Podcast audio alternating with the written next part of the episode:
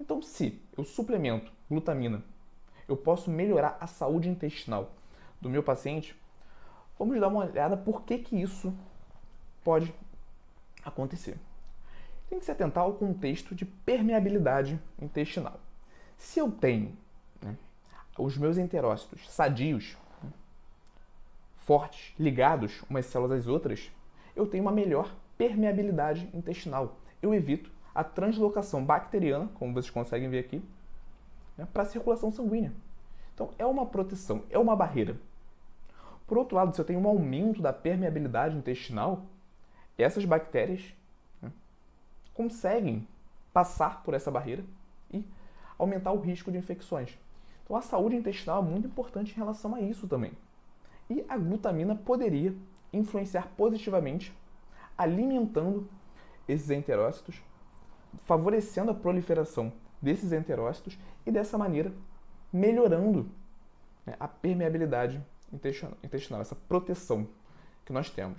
Então, será, Igor, que se eu suplementar glutamina, eu vou alcançar esse objetivo? É isso que nós vamos ver. A gente sabe hoje que exercícios de longa duração, aqui eu vou falar mais do contexto da nutrição esportiva. Não vou me aprofundar na área clínica, certo? Estou falando daqueles atletas, dos praticantes de atividade física de forma geral. Quando a gente fala de provas longas, de longa duração, como por exemplo maratonas, provas acima de uma hora, em temperaturas extenuantes muitas vezes, né? muito calor. Nesses casos é comum o aumento da permeabilidade intestinal. Realmente o, o intestino da galera vira uma peneira depois dessas provas nessas condições, a fim de absorver mais nutrientes, mais água, ou seja, isso acaba influenciando e favorecendo a translocação bacteriana.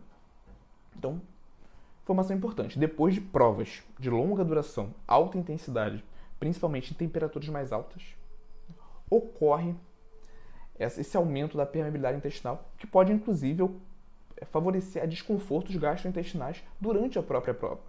A diarreia, náuseas, dores, estufamento. Tudo bem? Então, tenham isso em mente. Provas de longa duração favorecem o aumento da permeabilidade intestinal. A ideia aqui seria a seguinte, pensando na glutamina para esses atletas. Será que se eu suplementar a glutamina para essa galera, isso melhoraria a permeabilidade intestinal e favoreceria né, para evitar esses desconfortos gastrointestinais? Então nós temos alguns estudos bem interessantes que avaliaram isso. Né? Será que se eu suplementar a glutamina antes do treino, antes da prova, melhor dizendo, para essa galera, isso pode evitar os desconfortos gastrointestinais? Então vamos lá. Foram analisados 10 indivíduos saudáveis. Eles receberam a suplementação de glutamina, só que receberam essa suplementação em quantidades diferentes. Um grupo recebeu 0,25 né, por quilo de massa livre de gordura, o outro grupo recebeu 0,5 gramas por quilo de massa livre de gordura e o outro 0,9 gramas por quilo de massa livre de gordura. E aqui a gente vê que realmente é uma quantidade muito grande. Já falei isso aqui várias vezes, mas pensa só nesse grupo que recebeu 0,9 gramas de glutamina por quilo de massa livre de gordura. Pode chegar a 50, 60, 70 gramas de glutamina duas horas antes do treino. Tá? Então eles receberam essa suplementação duas horas antes do exercício e na noite anterior fizeram um jejum. A prova que eles fizeram foi 60 minutos de corrida a 70% do VO2 máximo em 30 graus Celsius, estava bem quente, e de 40 a 45% de umidade relativa do ar. Eles foram instruídos a manterem os hábitos alimentares, também teve esse viés dietético, né? e a intenção do estudo foi analisar essa permeabilidade intestinal. Será que essa galera que recebeu a glutamina em diferentes quantidades, no final da prova, apresentou é menor permeabilidade intestinal do que o placebo?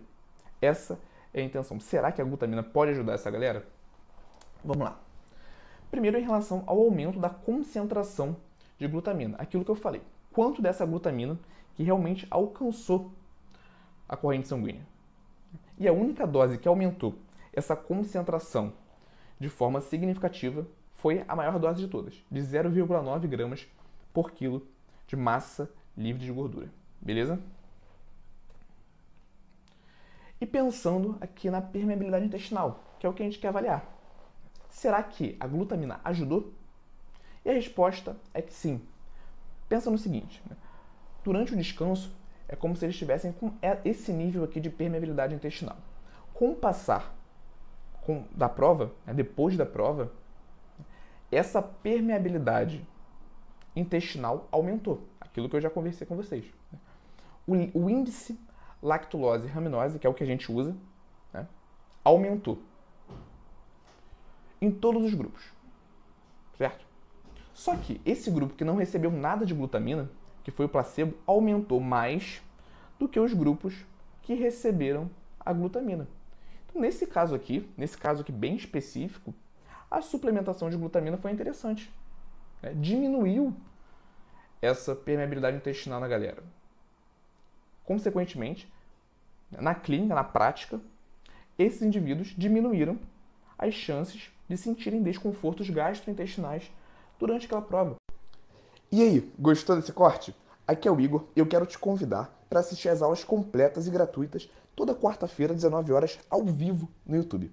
Para participar, é só você se inscrever no link que está na descrição desse episódio do podcast e nos vemos lá quarta-feira, 19 horas, ao vivo no YouTube.